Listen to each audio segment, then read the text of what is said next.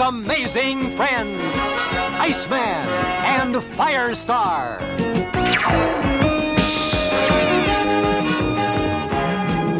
Muy buenos días, tardes, noches, madrugadas o cuando sea que nos escuchen, amigos de la Covacha. Bienvenidos a su programa Arácnido de Confianza desde las oficinas de El Clarín en el corazón de Manhattan. Eh, bien temprano en la mañana para no despertar al señor J. Jonah Jameson, este, que estaba por supuesto durmiendo eh, eh, de una peda en su, en su oficina. Está aquí conmigo desde el baño de los becarios el señor Spider Games. ¿Cómo está usted, estimado? Hola, buen día, buen día Bernie, buen día amigas y amigos.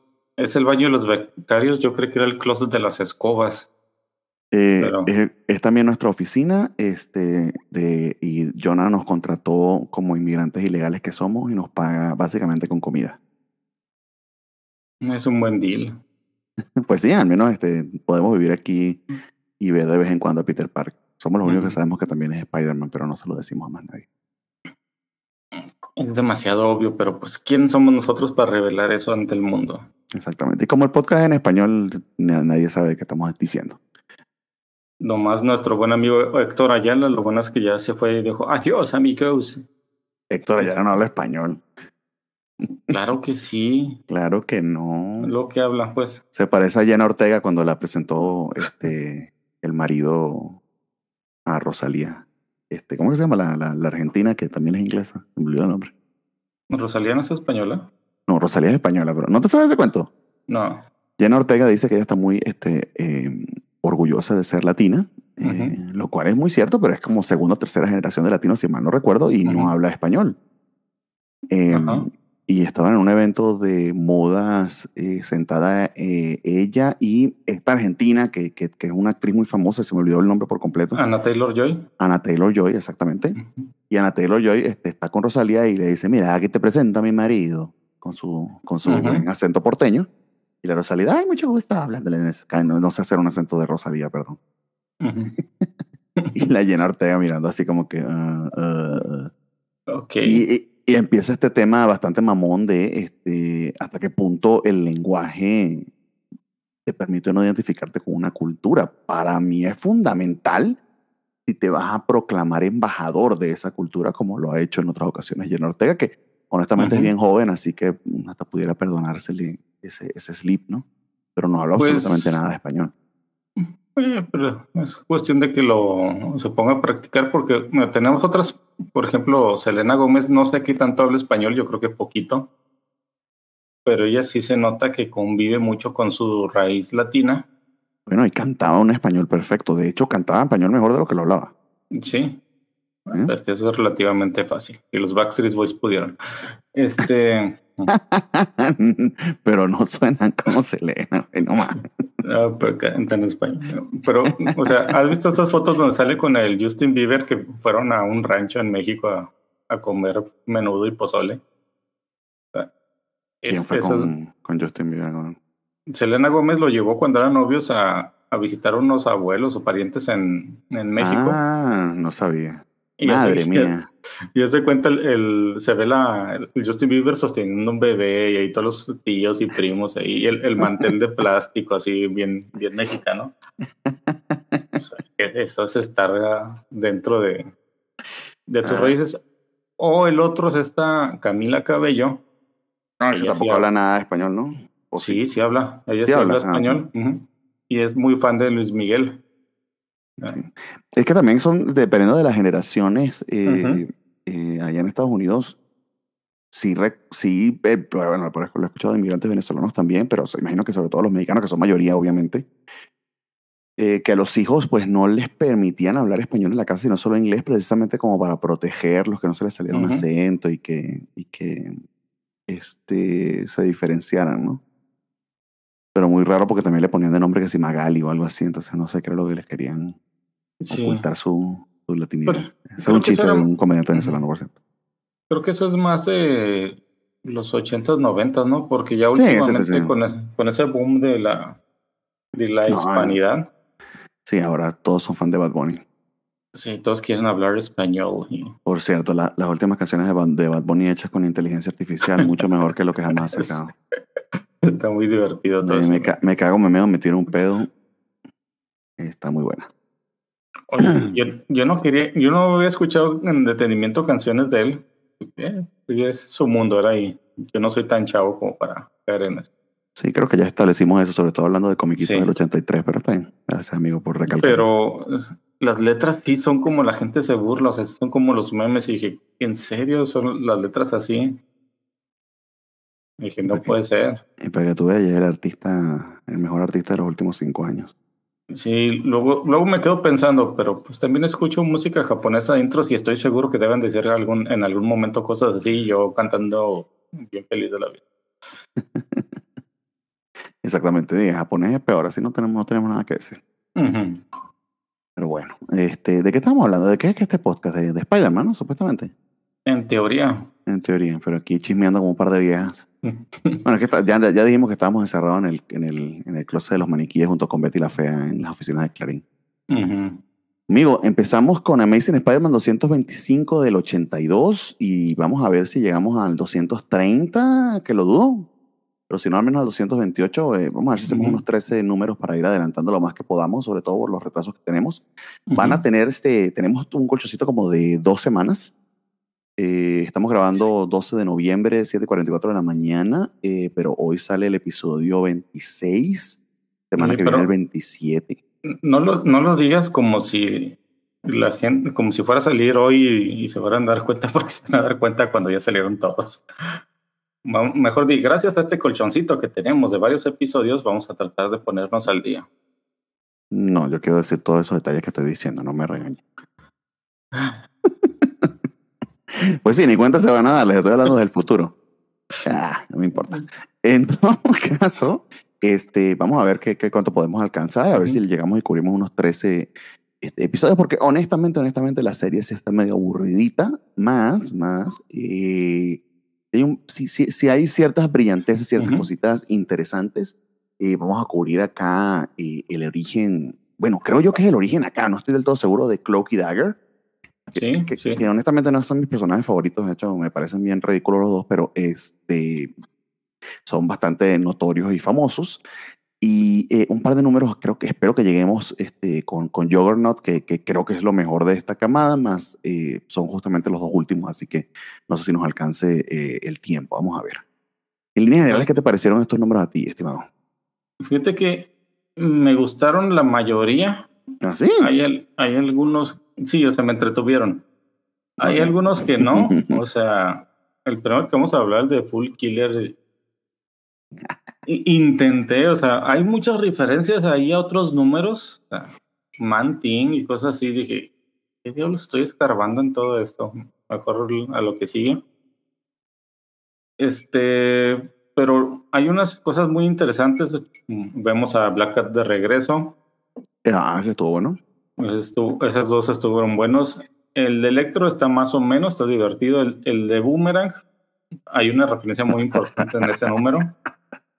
Creo que Pero- es lo más interesante. Pero es más una curiosidad histórica, histórica que, a ver, es que hay que ser honestos. Nosotros a veces somos Sí. muy, eh, em, vamos a decirlo, eh, Optimistas. se me fue la palabra, amigo, porque estoy sirviéndome el café. Sí, optimista es una, pero eh, generosos. Bien, generosos. Porque la verdad es que desde, desde hace unos cinco programas o menos los cómics están bien malos. Sí, Eh, esta, eh, sí, esta, esta época no es, no es la mejor de, de, de Spider-Man, honestamente. Pero pasa, eh, eh, lo que sí tiene eso que es que son fundamentalmente entretenidos y en algunos casos pudiera inclusive decir que este, hasta divertidos. Pero así que tú digas que, ay, qué buen cómic, que inclusive puedo Ah. sacarlo este, y decirle a alguien, mira, léete nada más estos, está muy raro. Este, recuerdo pocos así que pudiera recomendar y creo que deberíamos empezar en el programa como que a ya hablar de la calidad de ellos como números individuales. Este del Juggernaut, por cierto, es uno que diría, este, estos dos pueden leerse aparte, eh, se los recomendaría a alguien como, como, como Sí. standalone, eh, pero la gran De- mayoría no mucho. De hecho, sí te lo recomiendan. O sea, es un es una arquito que mucha gente, des- o sea, te recomienda desde hace mucho de los 80s. Spider-Man está este, este, este y el de Juggernaut. Eh, para que tú veas. Entonces, sí, sí, sí hay una razón. Los de, los de Black Cat también están bastante notables, pero la gran mayoría son este, que estás eh, sentando las bases para eh, Sí. historias interesantes en el futuro, para ampliar el cast de personajes, o que tiene referencias este, de No, cierta sí. sustancia para toda la historia de Spider-Man, más por sí solos no son particularmente notables. No, la realidad es que, por ejemplo, en Amazing hemos visto un brinco de, de creativos en, en cada número. Sí. O sea, es raro que alguien esté el mismo escritor con el dibujante. Sí. En el espectáculo se ha mantenido Bill Mantlo como Bill Mantlo escritor, por, por un buen tiempo, sí. Eh, pero le cambian mucho los, los dibujantes también. Sí. Pero que, era algo, él- que era algo que estaba sí. pasando mucho en esta época, al principio Ujú. con Jim Shooter. Eh, de hecho, yo eh, la otra referencia que tengo y siempre la menciono es Fantastic Four. Justo hasta el 83, más o menos, creo, por la mitad del 82, no, ahorita no me acuerdo de verdad, pero eh, que se encarga ya John Byrne y se queda como por Ujú. unos seis años. Este, sí, no solo eso, sino que se quedan como a mitad de las historias, este, los, Sí. los equipos creativos. Entonces sí se siente bastantes interrupciones, pero en líneas generales se trata de Roger Stern y Vin Mantro, eh, con Romita Jr. como que quizás eh, uno de los más este, eh, constantes o continuos, más no precisamente que, que lleve absolutamente todo.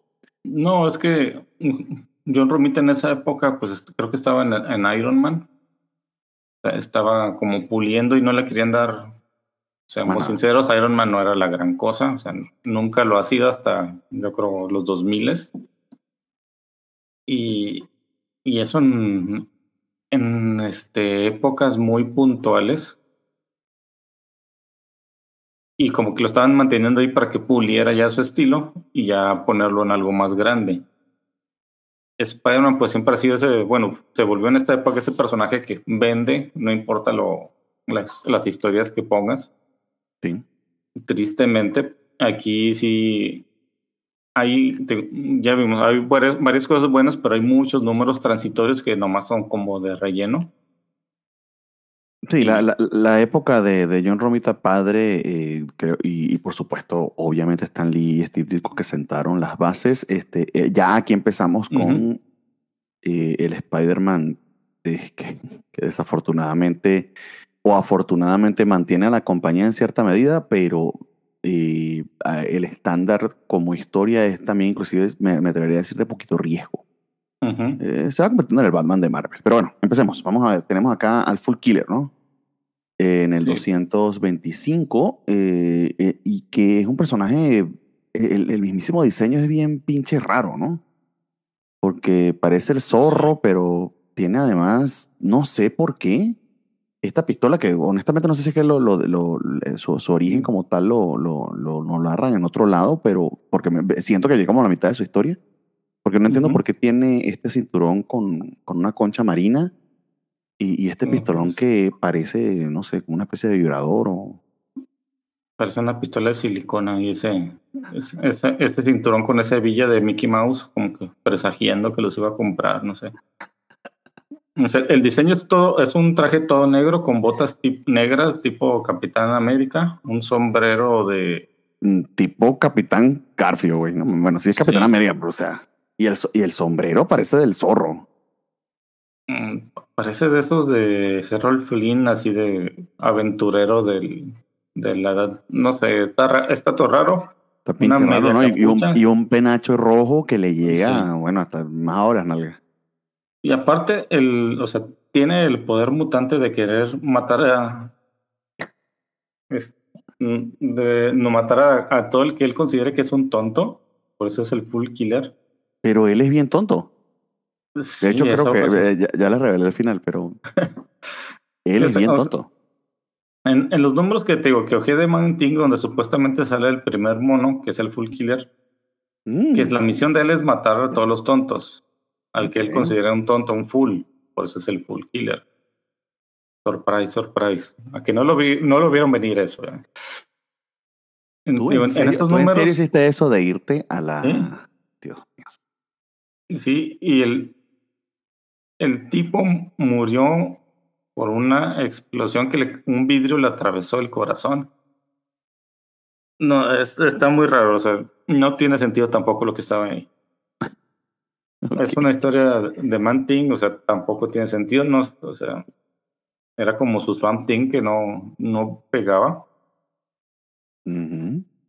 Y pero aquí lo, quizá lo interesante es que por fin descubrimos el secreto del rubio que no que sabíamos que tenía algo raro, que había salido algunos tiempos un compañero de clases de Peter que, se veía mayorcito.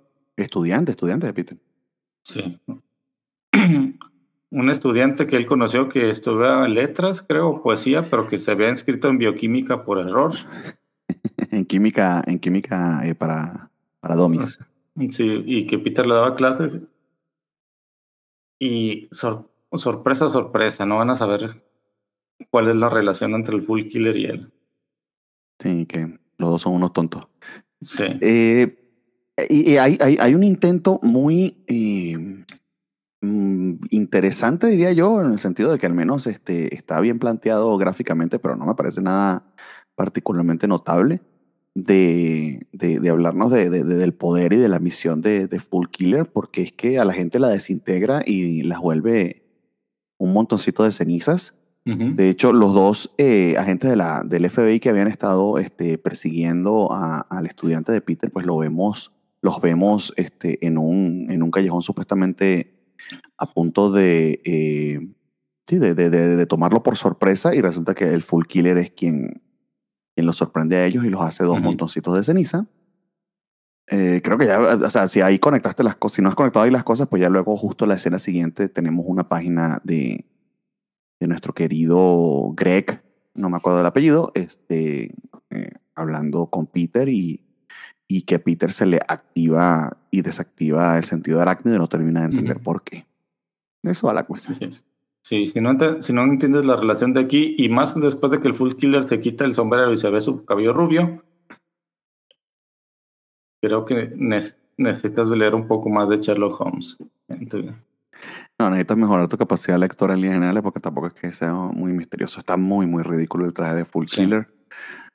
Poco más que decirles, amigos. Este, eh, eh, andan matando tontos o los que él considera tontos. Eh, Peter no termina de entender por qué se le activa y desactiva el sentido arácnido cuando está junto con él.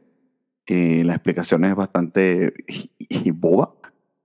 Se pelea con Deb, por cierto. Este, el tipo, es que el tipo sale corriendo porque alguien le está poniendo bajas notas o algo así y quiere saber qué. Y resulta que Deb está muy enojada porque el tipo fue a buscar a Peter y le dijo que era una ah, tonta.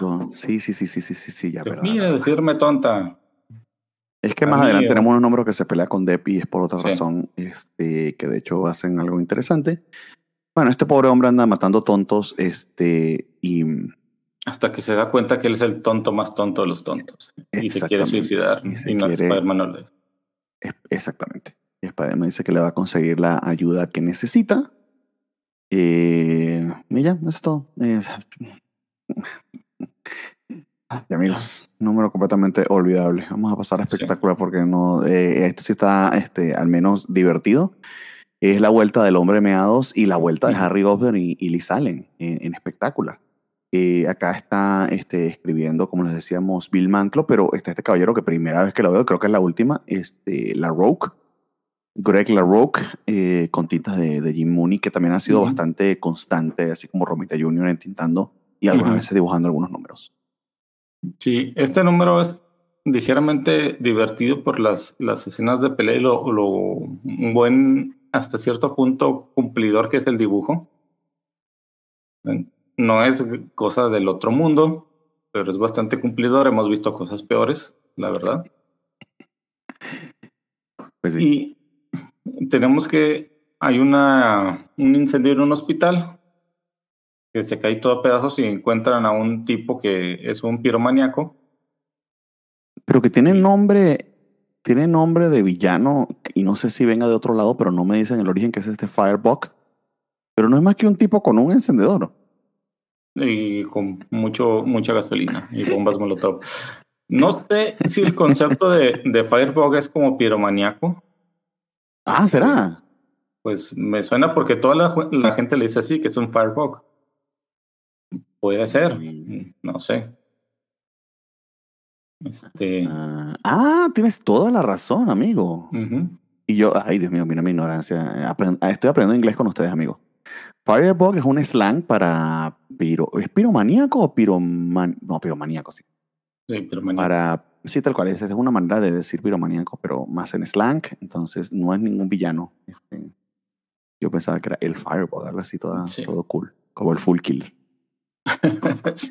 Pero no, y to- total la policía lo arresta porque todos lo vieron y una, una bola de gente lo quiere linchar.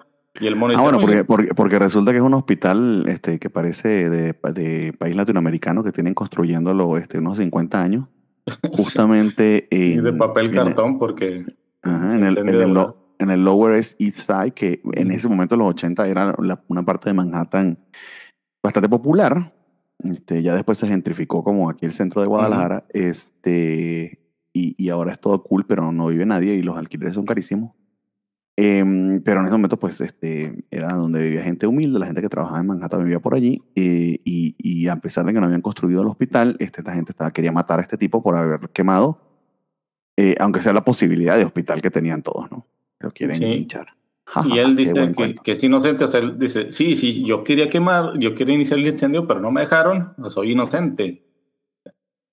Y, y Spider-Man, después de que se calma todo eso, va a investigar y resulta que sí, algo de las entrañas del piso salió y fue lo que provocó el incendio.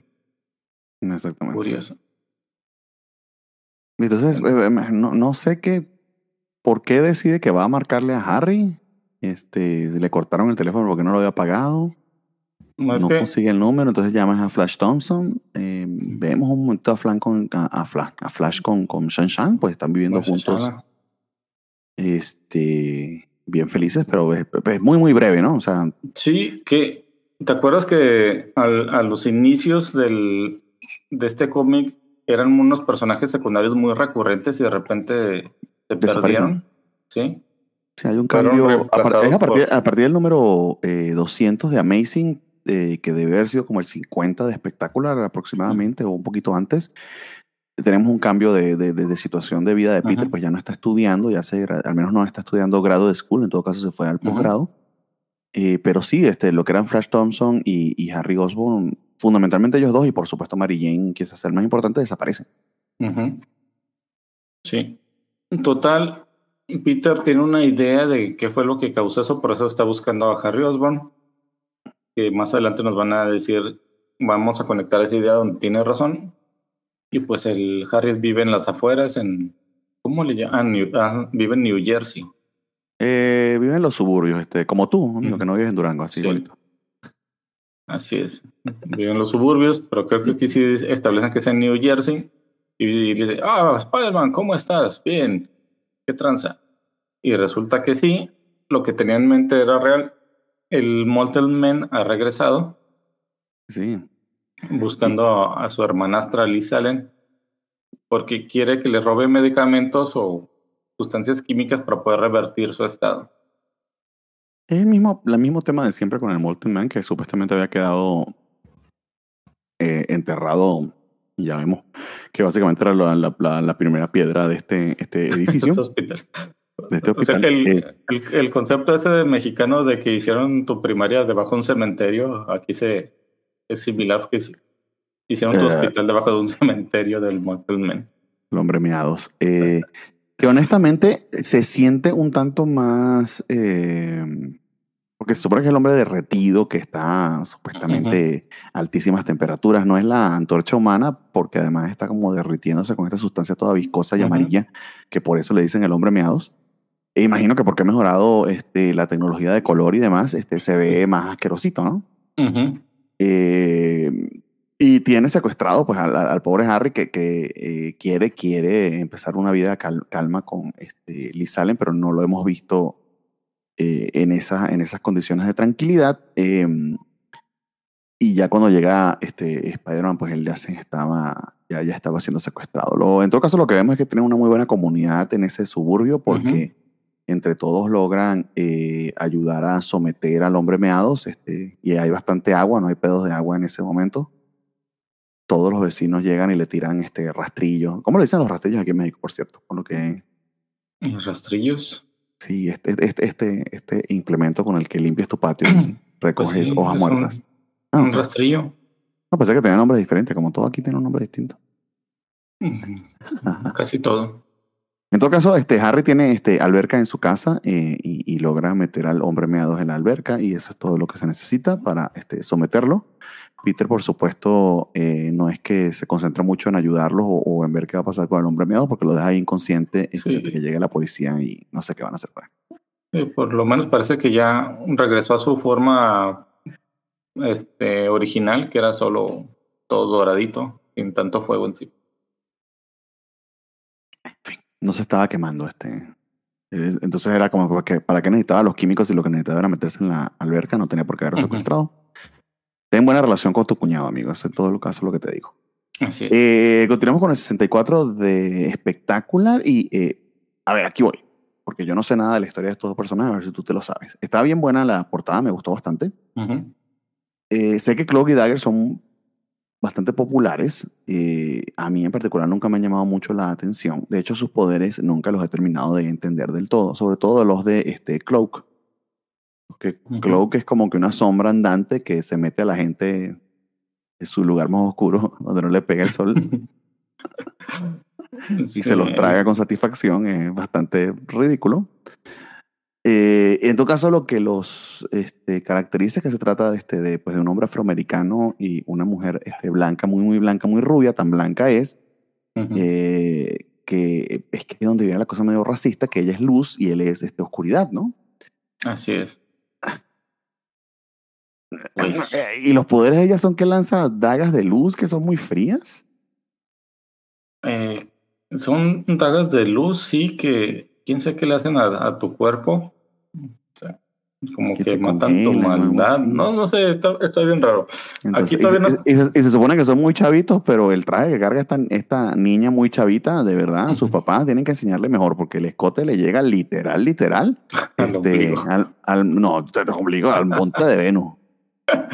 O sea, Se la, de- la, que de- la depilada que se tiene que echar, este, o sea, si realmente son menores de edad, este, por favor, este, Cloak, que se supone que la cuida, este, pues cuídala un poquito mejor, porque eh, Sí. no son trajes para una niña, parece, parece anime japonés de esos hor- horripilantes. Mm, de esos que Perdón, te este, exactamente. Sí, no. Eh, no me Eso- gustan Cloak y Dagger, amigo, no los termino de entender, pero bueno, cuéntame, ¿este es el origen de Cloak y Dagger, sí o no? Sí, sí es el, sí es el origen. Ay. Básicamente, faltan algunos detalles a futuro, pero básicamente este es el, el origen canónico. Se supone que los dos eran unos adolescentes que escaparon de sus casas y se metieron con la gente equivocada, porque toda la historia trata de que ellos se van a vengar de ciertas personas que son unos, o sea, que quieren vengarse porque los tipos est- estaban desarrollando drogas y a todos los niños o jóvenes que se escapan de sus casas los usaban de conejillos de indias para hacer esas drogas. Qué malvados. Sí, al inicio vemos cómo ellos matan a, a uno de esos, eh, de hecho al farmacéutico, al químico que hacía toda la droga, que todo- y Spider-Man no puede entender de por qué lo quieren matar, porque no, hasta que ya después se, se entera, pero pues, recordemos que Spider-Man no está a favor de, de la justicia por tu propia mano. Y trata de pues llevarlo a la justicia, pero no lo dejan y, y pues matan al tipo este. Este, tenemos te- tenemos sí. dos historias de Cloak y Dagger en estos números que vamos a retratar. Y este Spider-Man nunca logra detener que hagan absolutamente nada. Matan a todo el mundo. Sí. Y nunca, el- nunca le pelan en lo absoluto. Sí, el, el poder de Dagger, pues es de luz. Tiene sus lanzas de luces con las. No sé, mata. Y el de Cloak, pues va, va a evolucionar porque originalmente te mete dentro y es como una especie Uh. de, de dimensión oscura dentro de su capa. Y, y, des- y como que te manda una dimensión oscura que es como un portal porque te puede llevar a otros lados. Porque él también se teletransporta, ¿no? Es parte del poder de la capa, sí. Mm, bueno, de, de él, de- es como, pues me imagino que si está oscuro, pues ya nomás tocas una puerta y ya te abras a otro lado. Amigos, de verdad. Eh, Y por supuesto él es oscuridad porque es negro, este, por si no había quedado clara la idea racista detrás de todo esto. Eh, eh, de hecho, este, las dagas de luz dejan tan mal a Peter este, que, que tiene que devolverse en el metro, ¿no? Sí, tiene que, o sea, le, le, da el ataque de Dagger y queda tan mal, no se muere como el otro, pero sí queda bastante herido y tiene que ir a, a dormir una siesta para poder recuperarse. Y ya regresando al Clarín, pues platica con un tipo de periodo, un otro este, reportero que le dice toda la historia sobre el tipo que se murió. Y ahí descubre todo el asunto este de, lo, de las drogas con los niños y cómo Clock y Dagger encontraron ya los responsables de todo este asunto. Y aquí mencionan que la droga despertó algo en ellos no te dicen qué. Más a futuro ya se sabe que los monos estos son mutantes y que la droga despertó sus poderes mutantes y los amplificó. Por eso ellos sobreviven. De verdad que los mutantes, este, al final, eh, como idea de Stan Lee, bueno, dice él que fue idea de él, uno nunca sabe de Stan Lee realmente si fue idea de él o se lo robó a alguien. Este, eh, que, que, que, funcionaba como explicación para los superpoderes sin tener que darle tantas vueltas y fíjate que inclusive para reconear a, algunos este, personajes eh, también funciona. De hecho, se lo están haciendo a Kamala Khan, así que por más de 60 años ha funcionado. Amigos, ¿qué les puedo decir? Este, matan a todo el mundo Cloak y Dagger, este, no logra absolutamente nada. eh, pues, puedo entender en todo caso este, a los que a los que les gusta este, esa categoría de porno de, em, de Ebony Man, este, pues les puede gustar mucho Chloe Dagger. está, está bonito, por cierto, el dibujo. Este, no lo había comentado. Em, eh, es justamente, como le había dicho Hannigan, eh, que creo entonces entendería que Bill Mantron y este caballero son los creadores de Chloe Dagger. Sí, eh, Edward Hannigan. Edward Hanning, ok, muy bien. Eh, y curiosidad histórica que yo no sabía que eran este, villanos, entre grandes comillas, porque realmente son como personajes trágicos que, que salen de, de, las páginas de Spider-Man. Son, sí, al inicio son, son, bueno, podrías clasificarlos como antagonistas, antihéroes, en el punto de... Porque matan, ¿no? Como el Punisher. Como el Punisher. Exacto, eso sería como un Punisher, porque no es simplemente buscaban venganza al principio, ¿va? No, no delinquir por sí. Pero de todos modos, matar es malo, niños, matar es malo. o al menos hay algo que tienes que diferenciarte si se supone que eres un héroe. Pero claro, a Chloe Dagger no los motiva el heroísmo, sino la venganza. Exacto. En todo caso, tenemos una portada del regreso de Black Cat, este, que aquí sucede algo este, interesante pero contradictorio. Primero, la portada está espectacular, es este, eh, John Romita Jr. con este, Al Milgrom. Al Milgrom, dibujante entintador, también, muy, así como em, eh, Jim Mooney, que tiene un volumen de trabajo bien importante en Marvel porque básicamente entinta todo. Pero la portada, eh, creo que es la primera vez que veo esta, la, la, la ya famosa este, firma de John Romita Jr. Jr. Se aprovecha pues de que el Jr. funciona como sus iniciales eh, en un eh, tacho de basura con la sombra del Black Cat como justamente como un gato negro. pero de verdad que la perspectiva y todo está genial. Me gusta muchísimo esta portada. y lo último que sabíamos de Black Cat era que supuestamente em, estaba loca. No. Eh, sí, exacto. Estaba loca de amor por este, eh, Spider-Man. Eh, justifica todo lo que había estado robando porque eran sí, trofeos que, con los que quería este, regalar y demostrar su amor, todos muy románticos. Y, y Peter la lleva pues, a un hospital psiquiátrico. y honestamente hay algo medio contradictorio porque supuestamente en este número lo que nos dicen por cierto, vemos al, al, Matatontos este, entrando, entrando a, dicho hospital. Lo que nos cuentan es que todo se trataba de una estratagema de, de Felicia. Se estaba haciendo la loca para no ir a prisión eh, y por eso este, pues logra engañar a sus captores y, y escapar. Pero que sí efectivamente siente algo por, por Spider-Man, ¿no? O sea, que no era, tan, no era tan, tan mentira después de todo. O sea, sí, sí tenía interés en él, pero no a tal grado de producir locura. Simplemente como que era su, su plan B. Si me captura, pues voy a fingir que estoy loca para que no me lleve a la cárcel porque es más fácil escaparse de un manicomio que de la, de la prisión. Exactamente. Y tenemos que yo recuerde la, la aparición de la capitana Jan de Wolf. No sé si es la primera. Que yo recuerde, sí. Oye, eh, salido antes. Sí, es lo que habíamos comentado algunos números. En, es la primera vez que, que vemos aquí en Spectacular o en Amazing. No, este es Amazing, en Amazing. Este es Amazing, sí. Porque el personaje fue introducido en los Marvel Team Ups, que pues estamos obviando. Ahí fue donde apareció por primera vez. Entonces es la primera aparición para mí. Exacto. Eso es suficiente. Entonces es la primera aparición. No, mentira. Este, Jan de Wolf, que, que, se vuelve esta aliada eh, dentro de la fuerza policíaca este, de Peter, y, que además un personaje femenino bastante este, fuerte, porque una detective que, que, al menos en los 80, que obviamente eran bien machistas, este, logró ascender al grado de capitán. Eh, entonces funciona así como su, como su este, teniente Gordon. Que en, los, que en, los Marvel Team Up ella es hija de un capitán muy famoso también y muchos pensaban que por eso le habían dado el puesto hasta que se los agarra a golpes y les demuestra lo contrario. Exacto. En todo caso, muy bonito el dibujo de Romita Junior. Eh, de nuevo, estamos hablando de ese, del Romita Junior de los tempranos 80, que uno había desarrollado su estilo. Habíamos hablado bastante eh, en, en, extenso de esto, pero muy, muy buen narrador. Em, y a Felicia, pues muy feliz, valga el chiste, robando eh, a Locatúbela, porque, bueno, bien obvio de que está basada Felicia.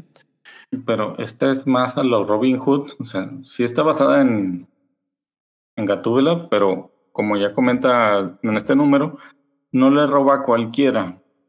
Le, roba más que nada a los ricos o a los criminales. Que de lo último que me quedé yo en Batman, el Batman de Chip Zdarsky, que ahorita es el escritor de Batman, este, está en una guerra Gatúbela y, y Batman precisamente por eso, ¿no? Por eso, porque este, ella decide robar a los este, ricos y, y Batman dice que robar es malo, no importa quién se lo hagas. Cuál es un poco hipócrita cuando siendo que Bruce Wayne es precisamente un millonario.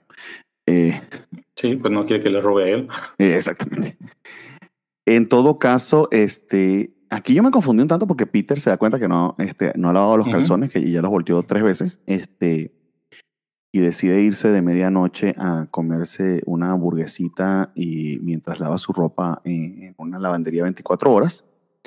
Se consigue con una chica eh, de, pelo oscuro que no le pela mucho, trata de coquetearle, pues la ve muy este, atractiva. Y Felicia eh, hace lo mismo, pero en otra lavandería y poniéndose también la peluca. Sí. No, entendí qué querían hacer con eso. Como, como que hacerte ver de que si hubieran estado los dos en el mismo momento, hubieran congeniado. Eso es lo que yo entiendo, porque es la misma situación, pero por ejemplo, la chica no le hace caso a Peter y en la otra que Felicia está buscando coquetear, el, acepta el coqueteo, pero pues, no le hace mucho caso porque como que no, no cae en él. Sí, el pelirrojo no, no, no, le... No le despertó los motores, entonces decide dejarle este, una nota espada porque básicamente este, está en, en celo nuestra querida Felicia, en la cachondita, y, y, quiere que le rellenen. Quiere esa patada, ella, esa, ella, o sea, como que vive del, del peligro, Sí, de la, de la, del peligro, de la diversión y de esos estímulos que, que las drogas duras no te dan, más que ponerte en peligro y robar cosas. Básicamente tiene una adicción al sexo, la pobre Pelicia. No, mentiras, este, parece, pareciera que, o sea, si, si hay este, un al, ah, contenido erótico acá, por supuesto muy de cómic de los 80 y, y, de niños, este, no es que lo exploran demasiado, pero similar a la relación de Batman con Gatúbela, este, eh, los polos opuestos se atraen. Eh, y Peter, este, pues tiene muchísimo rato que nada de nada, porque a la pobre de, este, no le termina de, encender el anafre. Este, Y digamos que ya este, necesita este, ese, contacto humano.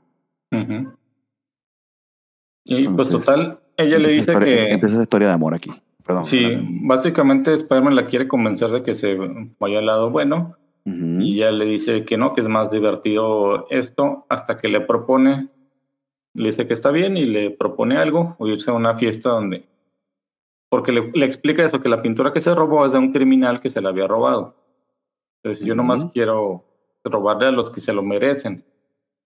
Y ven conmigo a esta fiesta y ahí lo vamos a, lo vamos a atrapar y vamos a, y vamos a ser pareja por fin. Sí, señor. Pero es que ella como por complacerlo, eh, también medio le dice que sí, ¿no? Que, que Ujú. va a intentarlo. Eh, Sí. E inclusive Peter en su, en su cachondez, porque este, pues, le dan un beso y lo dejan medio mareadito, eh, va a hablar con la capitana Jan de Wolf y decirle, mira, eh, me llevó a esta fiesta donde supuestamente son un montón de mafiosos. eh, No, eh, no, no, antes, antes de, antes de ir a la fiesta. Antes de ir, perdón, perdón, la- me, me invitó a esta fiesta donde van a estar un montón de mafiosos y ella está de mi lado. Si logro entregarte este montón de gente, este montón de este, eh, eh, criminales, eh, pudieras conseguir un perdón para, para Felicia. Ujú. Lo cual la, la, la capitana le dice, mira, está bien complicado porque además este, fingió estar loco y se escapó y robó algo más. Eh, pero no le promete nada. Eh, Sí, de hecho le dice pero que sí lo, sí lo logra. Peter. O sea, es lo, es lo gracioso, ¿no? Perdón, adelante. Sí, le dice que se aleje de ella porque no, no es algo sano. Ella nomás lo está usando, pero. Pero aún así, vamos que. Pero la- Peter, digamos, no está pensando con la cabeza grande. Exacto. Y va a la fiesta y ahí está Felicia que encuentra un Spider-Man gordito y que no, no es Peter, obviamente. Pero y que se nota mucho que es gordito y lo más gracioso es que la Sí. esposa, la esposa que va y lo regaña porque, bueno, eh, digamos que no era culpa del gordito, ¿no? Se le acerca Ujú. esta tipa y, este, y empieza este, a abrazarlo eh, y el bueno, ah, bueno, qué bueno que vine a la fiesta. Pero lo gracioso es que se acerca a su esposa este, y también está disfrazada de gata. Sí, sí. Ay, perdón, te confundí. Digamos que es otro tipo de gato, pero es muy gracioso que hayan escogido Sí. esos dos disfraces. Este, y, y resulta que es que nuestro Spider-Man está disfraz- disfrazado entre mm, Wookiee Yagua, ¿no? y, y, y- y Yagua, ¿no? Pero tiene el... Bueno, sí, es, sí es un Yagua, está disfrazado de Yagua. Y dentro de los disfraces de la fiesta hay cosas, este, eh, por supuesto están varios personajes de, de, de Marvel eh, como tal. Hay uno con un disfraz de Hulk, este, pero por cierto vemos a un Superman y una super chica. Muy eh, juntitos. Muy juntitos, este, un Hércules por allá. Este, a aprovechar como a meter una que otra referencia. Sí. Oye, este, este, sí, este disfraz de que agarran mucho de, de super chica. Y ¿Qué están buscando, amigos? Nos descubrieron aquí en el closet. Entonces vamos a poner la musiquita porque este, están requiriendo al señor Spider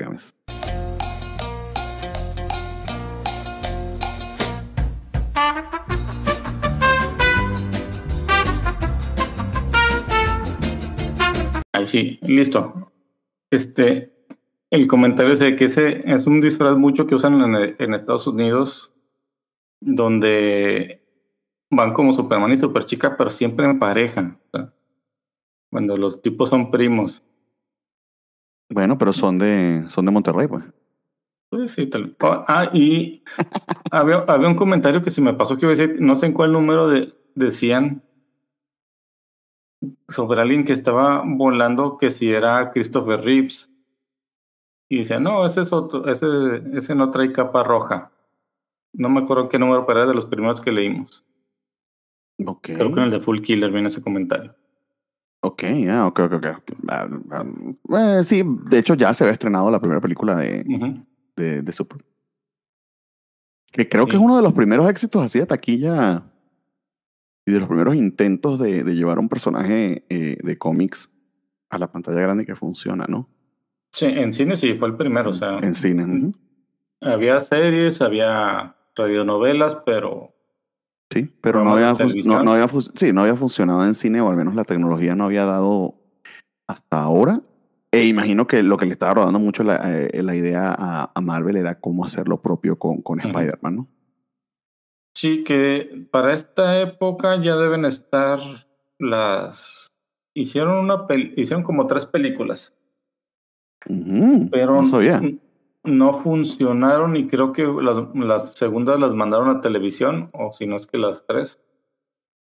Es con este actor que se llama Richard Hammond. Oh, yo no sabía de eso. Wow, pero lo han Sí. ocultado muy bien. Son, son películas con muy poca calidad, o sea, al, al nivel de la serie de Hulk. O sea, Oh, la telaraña es una soga. Pero no son como el Spider-Man, ¿no? Mm, no, no tanta, no tanta calidad. Porque los villanos son artistas marciales, o sea, no son, no son villanos de Spider-Man. Ok. Uf, ok. Hablando de, de, de, de, de- de Spider-Man y de, y de cosas interesantes, por si les interesaba, porque fue el señor Spider-Games el que me hizo esto, eh, el Spider-Rex está a 50% de descuento en Amazon. Ya me lo compré. me llega hoy. O si pueden viajar al pasado a cuando salió este programa, lo van a poder comprar. Ay, ¿verdad? Ah, no, sí, porque además no me regaña el eh, este, Valentín si saco todos los programas de una vez. Yo por mí Ujú. lo sacara de una vez, pero bueno. Entonces, bueno. este, pues si nos vemos, este, este va a salir, a ver cuándo, el 28, el 27 de noviembre. Ay, ay, ay. Me viajan en el pasado y lo compran, amigos, sí, tal cual. Perdón por el, Pues. por el detour. Este, están tomando ponchecito este, eh, Peter y, y Felicia, bailando muy felices. Eh, y, y- y nada, empiezan los putazos porque Felicia sí le cumple a Peter, ¿no? Le dice, mira, aquí están todos Ujú. estos malos para que puedan Sí. este, atraparlos, ¿no? Sí, mira, dice, mira, déjate lo presento. Y básicamente le, le, da, le da al mafioso principal y dice, mira, aquí está Spider-Man y yo me robé tu pintura. ah, canijo. Y pues ya todos los maleantes empiezan a disparar y se arman los, Ah. los golpeazos. Los detienen y la capitana Jen de Wolf aprovecha que le dieron el pitazo y pues Ujú. atrapa a todos los demás en una redada. Entonces, to- es un final feliz. Este, Ujú. eh, Felicia le demuestra a Peter que puede irse al lado este, bueno, este, que puede ser una superheroína, eh, y logra este, Peter conseguir este, esa, esa, ¿qué será? Este, clemencia, perdón, ese trato con la policía Ujú. para que no Bueno. la metan presa, ¿no? O algo así. No, eso está buscando, está buscando que ella se, o sea, vaya al lado bueno. De hecho, el, el número, el siguiente se llama así, Going Straight. Exactamente. Going Straight. Ah, por si sí, sí, estamos ya en el 227 de Amazing Spider-Man, este, que es la continuación de esta, de esta mi- mi- miniserie de dos números adelante.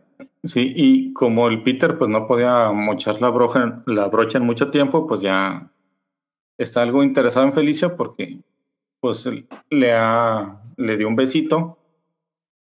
La Bueno, capitana yo, quiero entender que le dio más que un besito, ¿no? O sea, vimos el besito, pero después se fueron al DEPA a continuar, ¿no? Es Pues eso es, eso es lo que vimos, nomás que la capitana le dice que pues piense con la cabeza fría, básicamente. Tómate una ducha fría y piensa bien lo que está pasando, porque la mona esta no es tan fácil darle un indulto si es una ladrona y no se ha entregado. Ahí Sobre todo que me pongo a pensar este, cómo lo habrán hecho, porque este, obviamente no se quitó la, este, la máscara Peter, entonces habrá hecho cositas con él con la máscara puesta, puede ser. Pues, eh, mucha gente tiene fetiches más raros que esos. Destapando la boca cuando conviene, ¿no? Sí. Acá el pantalón se puede bajar. Eh, sí, pues sí. En lo oscurito ya no se ve, no, no se nota mucho. Pues ya Peter recuerda a sus otras novias, Mary Jane, Debra, la que siempre ay, siempre me la dejo tirada ahí. Mercy Kane, que básicamente, Que aún no ha Pues sido novia, va a ser más adelante No. que, bueno, no es novia, perdón, más adelante, hasta ahora, ¿no? Perdón, no, no sé si luego se convierte en novia, pero que no hay una relación demasiado clara entre ellos, sino hasta dentro de un, de un par de números, ¿no? sí, lo curioso es que obvian a Betty Brown aquí, quizás, sería un poquito más importante que ella, pero Yo creo Pues que tú eres, total- tú eres equipo Betty, my friend. Betty nunca fue Sí. importante, pero está bien, bien por ti. Aquí lo, lo importante es que Peter se siente muy bien, o sea, a tal grado que termina un, un trabajo que le había asignado su profesor en básicamente dos horas con una máquina de escribir mecánica de, de esas viejitas. Niños, en esas si te equivocabas era hacer todo otra vez. No, Y nunca, nunca utilizaste la brochita con el corrector. para un trabajo de este estilo no puedes hacer, hacer eso. Ay, yo sí lo hice muchas veces. Y aquí revelamos nuestras edades, porque sí, hicimos trabajo con este, máquinas este, de las automáticas. Sí, bueno, total, anda muy feliz. La, Felicia le había propuesto a Peter hacer, bueno, a Spider-Man hacer un último trabajo robarle a otro criminal y con eso pues irse juntos. Ella, él le dice que no, que robar es malo. Niños, robar es malo. Y ella dice, está bien, no lo haré, pero queda en la tentación y se va sola a hacer el trabajo. Obviamente sale mal. Y más porque el tipo dice, ah, te falló porque eso no lo robé. Uno de mis empleados lo, lo compró. Y él dice, sí, pero lo compró con dinero sucio. Oh, bueno, sí, pero, pero lo compré. Total, Spider-Man llega, llega cuando Felicia está devolviendo las cosas. Y ya había cometido el crimen, ¿no? Sí, pero como no tiene el conocimiento de las trampas que hay, pues activan todo y es cuando llegan todos los maleantes.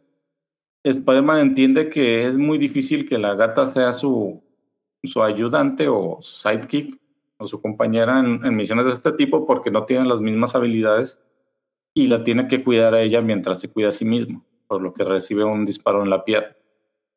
Está, pero también porque al final Felicia pues fue a robar, ¿no? O sea, habían quedado que no sí. iba a robar y fue a robar. O sea, básicamente ese es el drama, ¿no? De que ella no pudo resistir a la tentación de cometer el mal, de que este, uh -huh. eh, efectivamente lo intentó, pero lo intentó como por 10 segundos, tampoco fue que le metió muchas ganas. Uh -huh. eh, y eh, inclusive se aleja llorando, no, ¿por qué no pude volverme buena? ¿O por qué no puede sí. venirse conmigo a, a robar y vivir esta, esta emoción? Sí, porque no pasa nada. Y total, pues la, la capitana Jen de Ball lo encuentra en un en muelle. el muelle donde Spider-Man llenó de la araña a la gata para que tra tratar de tenerla, pero ella se aventó al río porque prefiere morir en un río sucio y contaminado que es el Hudson antes de, de ir a la cárcel. De ir a la cárcel, exactamente. Eh, y le queda, por, por supuesto, Peter pensó que la mató, este, y bueno, otra, otra, otra rayita más de, sí. de, sufrimiento. Aquí lo interesante es que la capitana Jean de Wolf sí le había conseguido el indulto y le da los papeles. A ver si pues ya para qué. Bueno. Bueno. amigos, con esto nos vamos a, una, a un one shot este, con nuestro querido Craven, eh, escrito también por Bill Mantlo. Eh, está interesante la portada.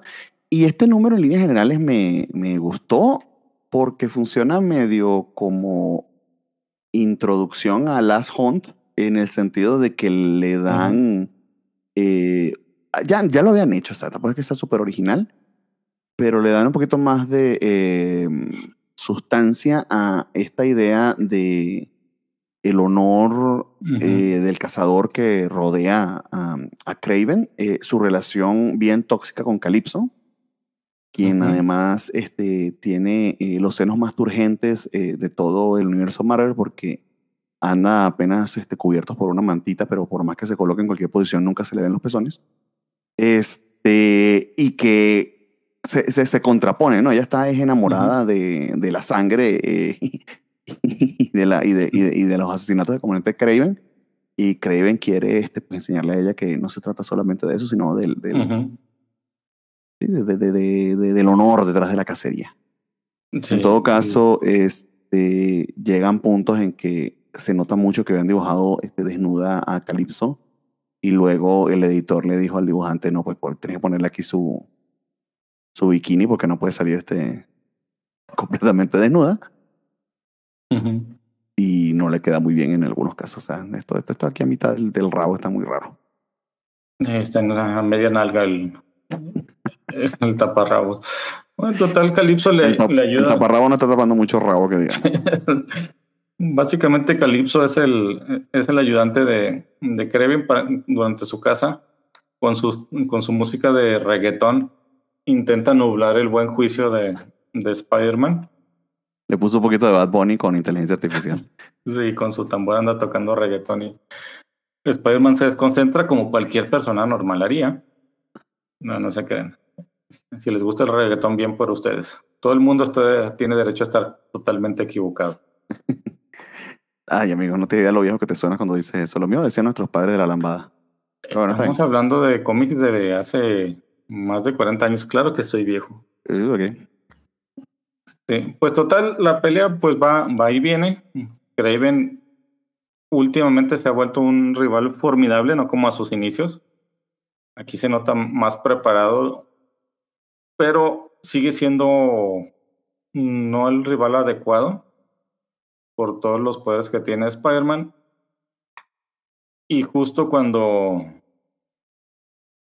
pues Calypso ve que no hay mucho que hacer, intenta ayudarle a Craven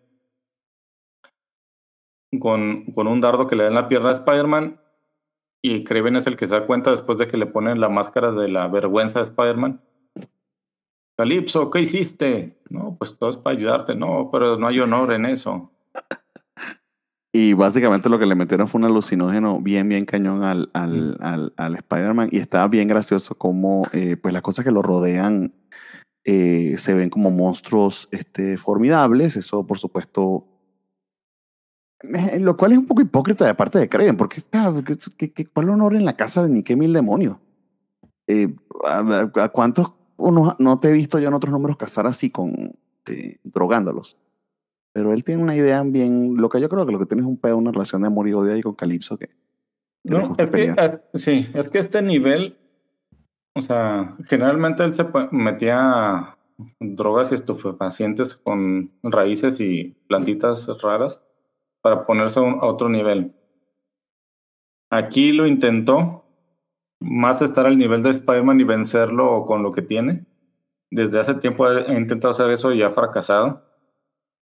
Y aquí cuando está a punto de darlo, pues dice que no, que cuál es el honor en esto y prefiere entregarse y, y correr a Calypso de su lado. Porque Calypso además de lanza, o sea, con una fuerza de sobrehumana, eh, logra eh, Vale aquí la redundancia, lanzar una lanza, pero en medio del aire la captura este, eh, y de hecho le salva la vida a Peter, ¿no? En todo caso, lo que vemos es la este, cita para estudiar que tienen este, Marcy, Kane y Peter, porque se ofrece Marcy a ayudarlo, porque a Peter lo están amenazando con quitarle este, su, su puesto dentro de la universidad si no mejora sus calificaciones, y que de hecho con eso es que le está pagando su posgrado, ¿no? Sí, está pagando la mitad de eso. Tiene una, una beca gracias a, a que da clases. Y como pues está faltando mucho y bajando calificaciones, ya lo amenazaron de que le van a quitar esa ayuda sin, no mejor. Y Mercy, Kane, Mercy Kane lo recibe en su lujosísimo departamento de Manhattan, este, con un escote que también más o menos le llega al ombligo. Para darle las gracias. Ah, van a estudiar mucha anatomía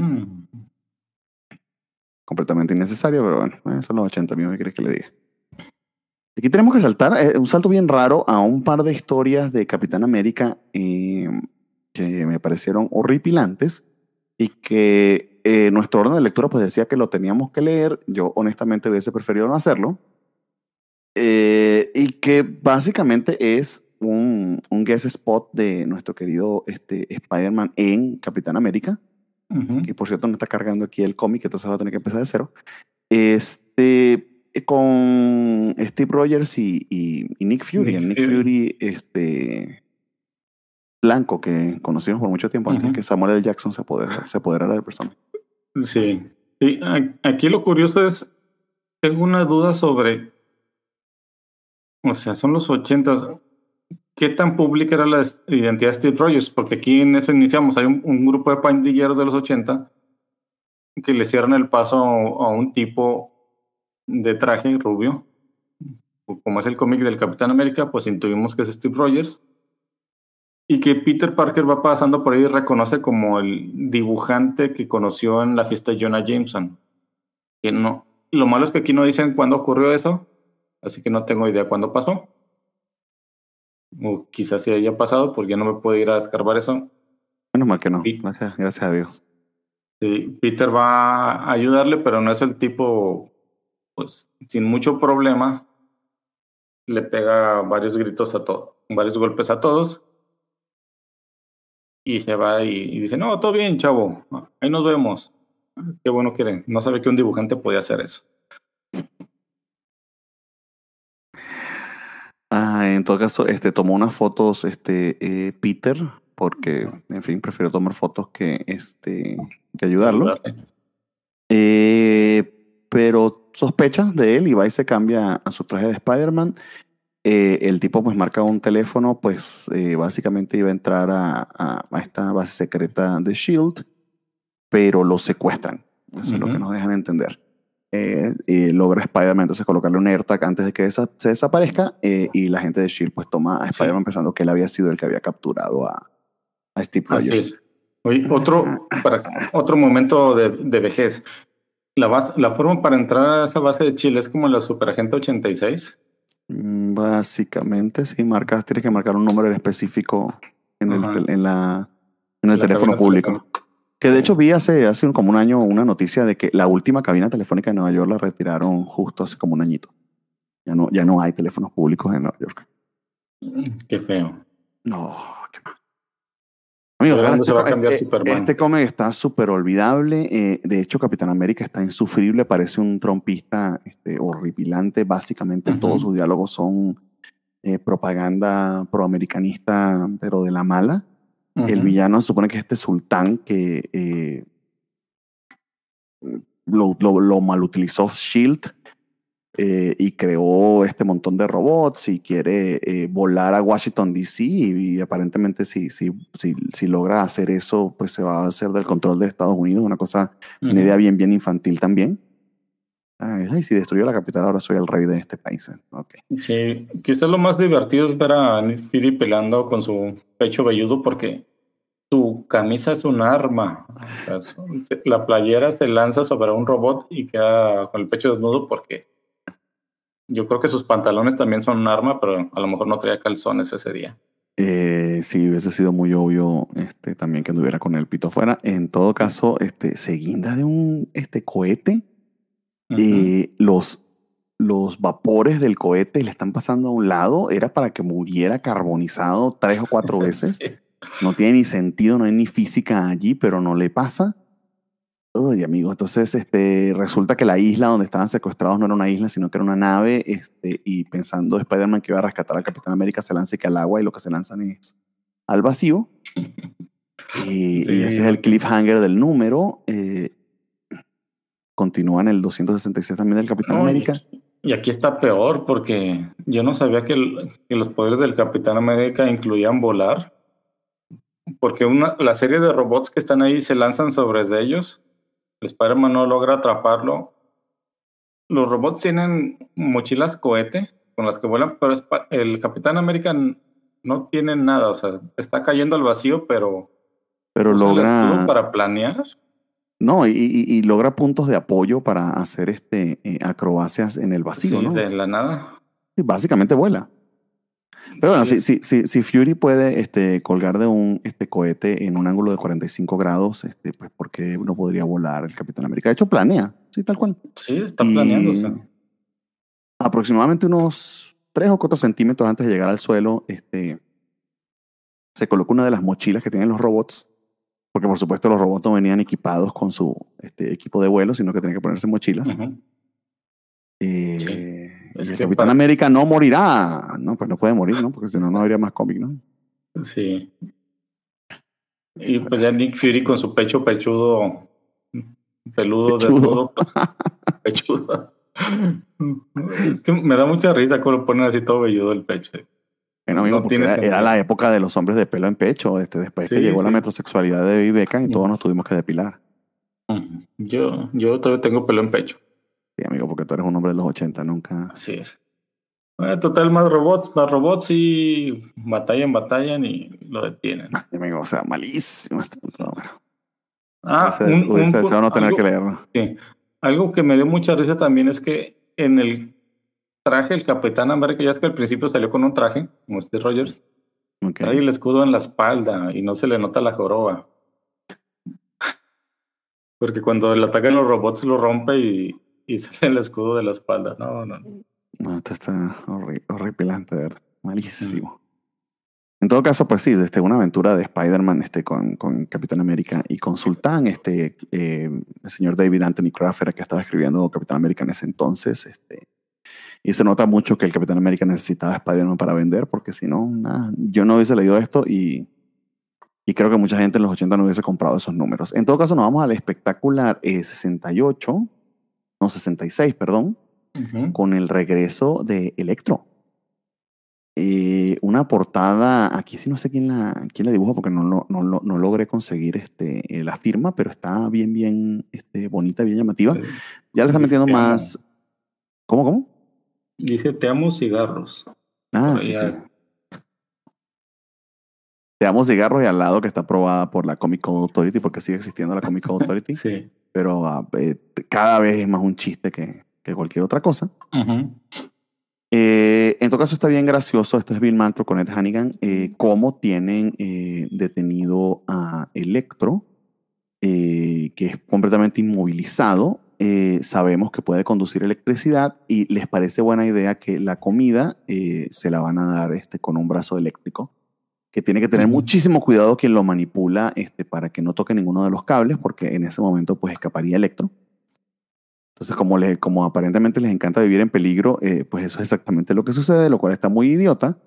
Y si algo nos enseñó las películas de X-Men es que si vas a tener un supervillano este, que no puede conducir electricidad ni tener poderes de magnetismo, hay prisiones más este, interesantes que esta, ¿no? Mejor diseñadas. Sí, y total, pues Electro hace, hace contacto con eso, hace tierra y se energiza y Electro es free. la última vez que vimos el Electro fue cuando salió con los cuatro horrendos para tratar de eliminar a Spider-Man y a los cuatro fantásticos. Exactamente. Tendrá que tener un muy buen, buen rato sin salir. Eh, en todo caso, este Peter logra llegar a tiempo a su cita con Mary Kane porque le fue muy bien con ella, sí logró estudiar, se logró concentrar a pesar de el escote que le llegaba este, hasta el ombligo. Y vemos a Deb que anda con Beef, su novio este, preppy, que cómo le, cómo le encanta decirle a, Peter que es, un, que es su novio fresa, es su novio mi rey. Sí, y la, y la Deb, creo que no me acuerdo si es, en este número es donde lo menciona más adelante que Dice, es que yo estoy con este tipo que sé que es odioso, pero me trata bien. Es cuando ella ya sabe, o sea, ya sabe el tipo de persona que es, pero pues como es el único que le hace caso, cuando ella necesita, pues básicamente por eso sigue así. Exactamente. En todo caso, Peter eh, va a su cita de estudios con, con, con Marcy. Marcy ahora sí este, pues, este, está vestida como si viniera de la universidad y no con un escote hasta el, hasta el ombligo. Pero Peter se emociona y la manosea, ¿no? Para mostrarle su gratitud. Eh, no, haga, no, no, hagan eso con sus amigas, este, si no les ha dado pie, no las anden agarrón, manoseando y agarrando, ¿no? No las anden agarrando y ah, este, llevándolas al sillón para seguir estudiando ahí, porque básicamente no es esa la idea. O sea, lo que, te dicen, lo que te dicen básicamente en dos páginas es que Peter intentó violar a Marcy, pero este, le, le, dejó de pensar con la cabecita por un instante porque Marcy le dice, oye, creo que tienes la idea equivocada. Sí, y, hacen como si nada, como si no hubiese intentado este, eh, básicamente esforzarse sobre ella eh, y sale Marcy con una tablita de quesos y galletitas Ritz. Cuando Peter escucha que Electro ha sido, este, pues nada, escapó de prisión y, y, tiene que él escapar de, de Marcy Kane para ir a, a luchar contra, contra Electro. Sí, porque básicamente pues, eh, ahora sí van a estudiar, o sea, no hay escote por medio. Y cuando llega con sus galletitas y queso, Peter ve las noticias y en lugar de decirle, ¿sabes qué? Soy fotógrafo del Bugle y tengo que ir a tomar fotos, porque de eso vivo y si no me corren de la escuela, porque no tengo que pagar, no, prefiere irse sin decir, nada. Como para que le quede más claro a Marcy que lo que quería era este, hacer cochitas. Sí, Hacer el delicioso. Ay, Dios mío. Y básicamente, pues Jonah Jameson anda en un taxi, o sea, Electro anda robando la energía de todos lados. Hay un caos en la ciudad y va a Broadway donde hay más energía. Y ahí tanto Jonah como Lance Bannon se encuentran tomando fotos y viendo la historia.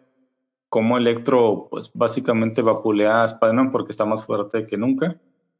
Y al parecer Spider-Man muere porque es la noticia que da Jonah Jameson.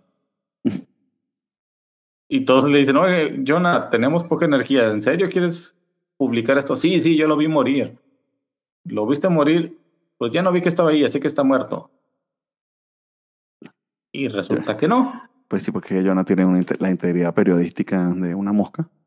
Eh, obviamente que este, iba a vencer a Electro este, Peter, así lo hace, pues poniéndose un super traje de aislamiento y queda como un imbécil este Jonah. Perdón, no podemos decir eso porque estamos aquí en el closet de, de Clarín y nos puede escuchar, aunque creo que está durmiendo la PA este domingo. Al cabo le estamos diciendo en español, no vas a ver ese. No vas a ver de qué estamos What is the meaning of imbécil? Ah, sí, Imbécil. La misma palabra. la misma palabra. Ay, Dios mío. Nos vamos a la Amazing 228, eh, que funciona como un one shot. Eh, de hecho, eh, es el dibujante Jake Leonardi con Jan Strand, que la primera vez que lo veía en estos títulos. Resulta que no es que ha escrito muchísimos cómics, pero que eh, es famoso por sus novelas de Star Wars. Aún sigue trabajando el señor. Escuchan de fondo a mis perritas que se volvieron locas. Y la historia funciona por sí sola y explota esta idea de que tiene, de que existe cierta, bueno, que después Dan Slott la explotaron más, Ujú. eh, cierta comunidad telepática arácnida, ¿no? Cierto, Ujú. Cierta manera de comunicarse de las arañas que, a, las que, a, a la que Peter tiene acceso, ¿no? Sí, sí, una especie de micromisterio, ¿no? Adelante, adelante. Sí, estaba Spider-Man, pues, en una noche lluviosa dando vueltas por ahí, pero hay una casa que le llama la atención y no sabe por qué, porque ya le dio tres vueltas y no pasa nada. Solo hay un viejito ahí sanándose sus Choco Crispies. Y dice, no, pues no pasa nada y se va. Y en eso de repente, y ahora sí ve un crimen, están asaltando a unos tipos, pero una furia descontrolable se apodera de él y empieza a golpear a todos como si no hubiera mañana. Hasta Una que se furia calma repente. arácnida. Y en el Daily Bugle se, se entera de que el viejito este a, a unas arañas lo mataron. Jonah obviamente culpa a Spider-Man, ¿por qué no? Bueno, pero la lógica de Jonah está bien graciosa porque dice, bueno, si, si el hombre hormiga puede controlar las hormigas, ¿por qué el hombre araña no controlaría las arañas? Tiene sentido. Tiene sentido para mí. Pues sí. Pero Jonah, venimos del número anterior en el que dijiste que Spider-Man se murió porque lo dejaste de ver. Sí, lo- la gente cuando tú no la ves, este, de hecho, eh, Spider-Man se muere toda la semana y cuando yo lo vuelvo a ver el domingo resucita. sí. Aquí un punto interesante es que regresa, regresa Glory Grant, también hace tiempo que no la veía. Recordemos que es la secretaria Jo- de Jonah porque Betty Brand, pues, ya ahora es Betty Brand Lees y anda de rol por ahí. Y. Glory, eh, y Glory es lo suficientemente paciente, este, inteligente y sagaz porque eh, en medio de que se fue Betty Brand y la contrataron a ella, Jonah Ujú. tuvo como unas 200 secretarias que no le duraban ni tres horas. Sí. Amigos, voy a ver qué, cuál es la batalla campal de mis perritas. Este, los dejo un momento. Si quieres, les cuento un poquito más de la historia. Estimado, ponemos la musiquita porque se volvieron locos. Ok. Pon musiquita.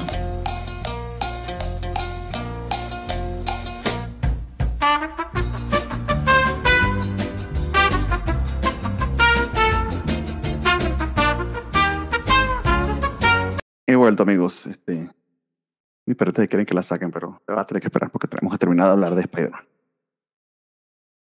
No les queda de otra. Prioridades. Prioridades. Prioridad, exactamente. Luego se los explico. Pero bueno, a, Spider-Man a, le interrumpen sus hijas, a mí me interrumpen este, mis hijas perrunas. Ujú. Total, el misterio es de que la persona que se murió tenía un montón de antigüedades, vivía solo y no había quien dejárselas, entonces las van a subastar para que el banco recupere algo de dinero, de lo que le, de impuestos y lo que le dio el señor. Peter invita a Debra Whitman porque sabe que le gustan las antigüedades, pero pues estando ahí la deja porque siente algo raro en otro lado. El tipo, con un tipo rarón, que no sabemos quién es. Básicamente, este, alguien que quería apoderarse de, de parte de la colección de este otro señor. Eh, la, la manera en que Peter maltrata a Deb es, eh, es verdaderamente eh, deleznable. En todo caso, eh, ¿cuál es el gran misterio aquí? Un señor que logra controlar a las arañas, que sí tiene ese poder, este, Sí, eh, sí utiliza como un transmisor eh, y logra, eh, de hecho, perturbar el sentido arácnido de, de Peter. Entonces. Es como que ahondando en esta, en esta idea de que ese sentido arácnido de, de, de, de Spider-Man no es una intuición eh, tan, tan random como hubiésemos Ujú. querido, si hay cierta conexión con, este, con, sí, con, los, con, con, con, las arañas como tal. Y me recuerda una idea de, de, de, de, cuando Steve Ditko y, y, Stan Lee llevaban el título, que eh, de hecho el Doctor Doom logra comunicarse por un aracnoteléfono con, con, Peter. sí, usa la misma frecuencia que solo las arañas podrían detectar. Exactamente, pero lo, le marca y todo, ¿no? Este... Total, el, el, el Luego exploran, de que un científico descubrió eso y básicamente les, les vende cosas a gente rica para que las arañas maten a lo que ellos quieren y hacerse con dinero de esa forma. Que es un uso bien práctico de su invento porque ¿para qué otra cosa funcionaría? Como, no sé, como pues electricidad. Tal vez, o sea, como una flauta de Hamelin para arañas. sí, o sea, está bien peculiar ese invento, no sirve para absolutamente más nada, entonces no lo culpo de que para eso lo haya utilizado. Eh, en todo caso, el científico nunca tiene nombre, ¿no? O sea, no, es un tipo X. Tipo X cualquiera. Sí, pero recuerden, niños, las arañas son nuestros amigos, comen otros insectos y no deberían estar en la casa. Reubiquen mejor a las arañas en lugar de matarlas. Mm, bueno saberlo. Amigos, este, nos queda poco. Yo creo que esto lo podemos pasar rápido para que vayamos directamente con este, eh, la historia de Juggernaut. Entonces llegamos a los 13 números. Eh, es Boomerang. Boomerang eh, en el espectáculo del 67, que se supone que es una especie de, de número especial, no sé muy bien por qué. en todo caso, es de nuevamente Edward Hannigan. Están bien buenos los diseños. Este, Boomerang es una especie de de Bullseye venido a menos. En todo caso, es este Kimping más calculador, eh, menos, villano directo de, de, de, de, Spider-Man. Es como que lo vemos entre las sombras, moviendo eh, todo a su alrededor para que este, se vaya ubicando como el nuevo jefe del crimen o que, o que logre que sus enemigos peleen entre sí. De hecho, se lo explora más adelante que imagino viene muy influenciado ya por Daredevil, porque creo que ya apareció en Daredevil este, eh, Kingpin. Entonces, eh, es la transición de este villano que ciertamente sigue siendo muy importante para Spider-Man, pero ha cambiado eh, en la manera en que, en que es presentado. Ya no es este, que va y pelea a Spider-Man con él o vence, sino que este, es de Mastermind, las sombras. Me gustó este número en líneas generales, a pesar de que este Boomerang es bien ridículo. Sí, es que Boomerang básicamente es Bullseye, pero barato. Sí, porque es, es, es, lo curioso, ¿no? Porque se supone que tiene casi el mismo poder de Bullseye, que es una puntería casi perfecta. Porque él también era, también era beisbolista, simplemente que él vendía, se vendía el mejor postor y así perdía juegos. ¿Bullseye era beisbolista? Sí. Ah, mira tú, lo acabo de descubrir. Lo, sí, lo curioso con Bullseye es que él se aburría de eso porque pues, él tiene puntería perfecta. Entonces ganaba todos los juegos y se aburrió. Hasta que se metió de asesino fue el que descubrió ese sabor por la vida. Ok. Porque está loco, o sea, a él le gusta matar gente. por si no había quedado claro, ¿no? Sí. A Boomerang no, simplemente lo hace por dinero porque quiere ser el asesino ahora de, de Kingpin. Lo interesante de este número es que hacen mención al Daredevil 181, que es el número donde Bullseye mata a Electra. En ese, en ese, mm. en ese tiempo estamos así, por eso el Kingpin es así como lo mencionas, frío y calculador y en las sombras. ya el Frank Miller ya le metió lo, el Kingpin que conocemos allá. Lo bueno, pues. Eh, y quizá lo gracioso es que este Boomerang trató de hacer como una especie de audición con Kimping, este, matando a un testigo protegido, pero Kimping eh, le revela que él le había, lo había llenado de información falsa para despistar a la policía y arruinó por completo su plan. Sí, y básicamente, pues el, después de que Spider-Man derrotó al Boomerang, le quitó todos los Boomerangs, se los gastó y todo, pues el mono no tiene más que huir, pero se encuentran los goons de Kingpin que, como los humilló, ahora buscan venganza. Y ya no tiene boomerangs, entonces no tiene forma de vencerlos. Hasta que de la nada, milagrosamente, dos, dos de sus armas le caen en las manitas y con eso logra detener a, los, a los que lo iban a asesinar. Termina en prisión y te, este, eso es todo, amigos. O sea, poco más que decirle. Eh, me, gustó el dibujo de Edward En todo caso, este, muy, muy dinámico y muy bonito. Sí, lo que te decía, o sea, la, la, historia es divertida, o sea, no es gran cosa, pero es entretenida, te divierte, tiene buen dibujo. Sí. Eh, hemos visto peores, es lo que le queremos decir, por si eso no quedó claro. Amigos, entonces tenemos la historia de este, el Juggernaut, este, que en todo caso, la manera en que funciona esto de, de nuevo es Roger Stern con Romita Jr., son eh, los números 229 y 230 de Amazing Spider-Man. Eh, eh, y en todo caso, la manera en que está este, planteada creo que es lo que la, la, la, hace tan, este, tan notable, porque en la historia no es que sea particularmente no es la gran cosa. No es la gran cosa, exactamente, pero está muy emocionante, sobre todo porque sí te plantea este, eh, al hermanito del profesor X, a, Juggernaut, como esta fuerza de la naturaleza completamente imparable eh, y de hecho este, Peter no logra detenerlo del todo, sino, no. sino justo al final eh, como que medio se detiene a sí mismo Juggernaut. Sí, es que... Adelante, adelante. Sí, quizás lo que, para que no se malinterpreta, no nos estamos refiriendo a que la, la historia sea mala, sino que la premisa no suena a la gran cosa. O sea, la premisa es esta, Juggernaut va a buscar a la, a la Madame Web y Spider-Man tiene que detenerlo. Pero porque Madame Web tuvo un sueño, que este, de hecho está muy, muy interesante los primeros números, de que, eh, de hecho, identifica a Peter, eh, eh, me gusta el diseño, ¿no? Porque es que es como esta araña tridimensional que sale del traje de Peter, como si él estuviese siendo representado por una araña en el sueño de Madame Web. Y el Juggernaut es una especie de demonio que se puede entender que es el Juggernaut, pero no del todo. Entonces tienes como que una idea visual bien bonita o interesante de cómo es que ella este, tiene sus visiones psíquicas, ¿no? Sí. Eh, esas dos páginas funcionan muy bien en ese aspecto para presentarte a, a, Madame Web. Eh, y de hecho, pues de eso va. O sea, ella sabe que el, el único que podría defenderla, más no sabes con qué resultado es este Spider-Man. ella sabe que Peter Parker es Spider-Man, por cierto. Eh, y lo llama para que pase eso y es lo que trata de hacer Peter, pero fundamentalmente fracasa, ¿no? Sí, y por, ¿y por qué el Juggernaut va a buscar a Madame Web? Porque este, ¿cómo se llama? Blackthorn. Blackton.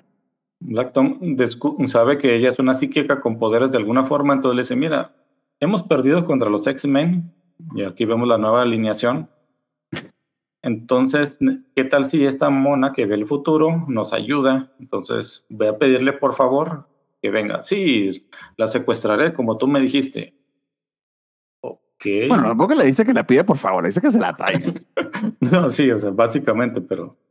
Lo que pasa es que, bueno, yo, bueno, ahí ves que no es que él sea particularmente brillante eh, eh, y lo que le encanta es pisotear cosas. Y esta idea de que este, no tiene paciencia y se lanza y destruye, de hecho el yate de Black Tom se lanza al fondo de la bahía este, del Hudson y se va caminando a Manhattan, es este, espectacular porque no se ahoga. Eh, en fin. No, pues que nada puede tener al Juggernaut. Y eso queda muy claro y es muy... Eh, em, es ridículo, pero está muy bien retratado en el cómic. Y es lo que les digo de que eh, ves muchísimos intentos de Peter por detenerlo y para Juggernaut es literal como si se quitara una mosca eh, de encima, ¿no? O sea, nota a Spider-Man, pero sabe que no, que no, no hay manera de que vaya a lograr este, detenerlo. Eso está muy, muy este, interesante y, y, Peter va con todo el mundo. Resulta que los Fantastic Four estaban fuera, creo que en ese, en ese momento andaban por la zona negativa, Avengers, quién sabe por dónde carajo estaban, este, y te lo dice, ¿no? En, los números tal y cual, este, puedes saber qué ha pasado con ellos y por eso no logra conseguirlos. Entonces, bueno, el que me queda es el Doctor Strange, porque necesita, necesita los heavy hitters eh, para poder este, detenerlo. Lo que me parece gracioso es que nunca llama a los X-Men, ¿no? Que sería lo que efectivamente pudieran hacer. A lo mejor no, los conoce. No, sí, sí, ya los conocen, no sé. Este... Y, hablando de esta referencia, quería preguntarte algo. Acá en México, si se publicaban estos números, que imagino que se publicaron. Sí. Y por ejemplo, hacían referencia, como pasa en este caso, no, mira, ve este, Fantastic Four 241 y Avengers 219. Si esos números no Este- se estaban publicando en México, eh, quien estuviese leyendo esto que se jodía. Nunca entendía nada. Mm, Le quitaban esa parte a menos que, como ese lo publicaban de alguna forma. Entonces sí le hacían la. Sí le dejaban el cintillo, pero haciendo relación a la, al número mexicano. Ah, o sea que sí, pero entonces sí había cierto cuidado editorial, no era tan malo como... No, sí, sí. O sea, básicamente en la, en la época de. Es la prensa, Casi todo lo publicaban. O sea, había cómics de, lo- de los Vengadores, ex- de los Hombres X, de Spider-Man. O sea, sí podían tener esa, esa referencia. Qué bien. Después, más adelante, con novedades casi eran menos, porque casi todo era en la revista de Spider-Man, como el asombroso Hombre Araña presenta. Ahí veías números de Avengers, de los X-Men, de los Cuatro Fantásticos. Pero el título era Hombre Araña porque era el que vendía, ¿no? Sí, ajá, el Hombre Araña presenta. Que también lo hacen con Superman, este, o Batman. Este, y así era como, y sí le ponían ese cintillo para que, pues más o menos te pierdas, y si no lo tenían, pues básicamente se lo quitaban. Ah, ok. Eh, pequeña curiosidad histórica que yo no sabía. Sí, aquí lo, lo interesante es esto, o sea, que, que Spider-Man se da cuenta que está fuera de su liga, o sea, que no tiene forma de, de detenerlo. Tal cual. Llama a todos, o sea, a todos los que conoce. Si tuviera el número de Hulk, seguro que le hubiera hablado. Pero pues no, entonces dice, pues no hay nadie, o sea, en Nueva York que tiene como mil superhéroes por cada 10 habitantes, pues ni modo, me toca a mí. Sí, ¿dónde estaba Daredevil? ¿Dónde estaba Luke Cage? ¿Dónde estaba Iron Fist? A la verga. Sí, es, no sé, estaban en el Harlem y como no estamos lejos del Harlem y de la cocina del infierno, pues ni caso le decían al Joker. Pues sí. En todo caso, este, hay muchísimas secuencias de... eh, eh, está muy bien planteado cómo el Juggernaut Ujú. hace estragos por todo este, Manhattan, como los intentos de Peter son este, eh, infructuosos, Inútiles. inútiles. Eh, Madame Web que está en, en su puff metálico y no con su con su traje de cocolizo, porque además este, por alguna razón no tiene, este, bueno, no camina la señora, eso sé que medio obvio, no necesita este, eh, que las piernas sobresalgan de su vestido. Eh, la desconecta Juggernaut, porque eh, además está muy estúpido eso, ¿no? Como que le dijeron que la trajera. Eh, Pues la el tipo la lleva. la agarra y se la lleva, pero obviamente este, pues ya está conectado a un montón de máquinas este, y eh, ciega y, y bastante débil. De hecho, por un momento he pensado, lo he pensado varias veces porque es muy obvio que Madame Web pareciera que es la tía May. Porque es la tía May Sí. eh, con los ojos cubiertos este, y disfrazada de oruga araña. Ujú. sí, parece, podría ser. Nomás que la, la dam- Madame Web es más sensual porque eh, creo que es cinco años más joven o algo así. En todo caso, pues Peter se siente muy mal porque no logró rescatarla. De hecho, se la llevan al hospital casi medio muerta. eh, y eh, ¿Por qué decide este, seguir persiguiendo a Juggernaut? Ya es por un tema de venganza, ¿no? Por, por tengo que hacer Sí. algo porque no logré rescatar a no, no logré rescatar a, a Gwen, no logré rescatar al tío Ben y tiene eh, anda con el trauma de Felicia que tampoco logró sacarla de. Ajá. Sí, y aparte de que pues tiene que hacer algo, ¿verdad? porque es, sabe que todavía está ahí. O sea, no puede simplemente dejarlo que camine destruyendo porque no es Ajá. como que Juggernaut se encuentra un edificio y le da la vuelta, ¿verdad? Va- lo atraviesa, literalmente. Y Spider-Man intenta todo, o sea, todo, todo lo que tiene. Hay un camión y se lo avienta encima, conduciéndole Y- vigas. le pero, pero eso es lo que termina medio deteniendo, ¿no? O sea, literal le, tiene Ujú. un le, le- le- le- lanza un camión de gasolina. Está espectacular esa página donde Ujú. explota este, esta cisterna. Pero no es precisamente eso lo que lo detiene, sino algo más. De hecho, no lo termino de explicar esto. Yo no lo termino de entender. Básicamente le, le hizo un Molten Man, le hizo un hombre miados, porque se le sube encima, no lo deja ver y lo guías donde quiera. O sea, esta página me gusta mucho porque te, te muestra eso lo que es lo que es eh, Spider-Man. O sea, sabe que no puede hacer nada, pero no, no le importa recibir golpes y, y nada. O sea, sabe que no puede rendirse. Exactamente. O sea, esto es como el capítulo final donde tiene la, el mugrero encima. O cuando está peleando contra los que Bueno, no- el, el capítulo final, el capítulo final que fue la primera vez que pasó eso, porque después ha pasado como Sí. 800 veces.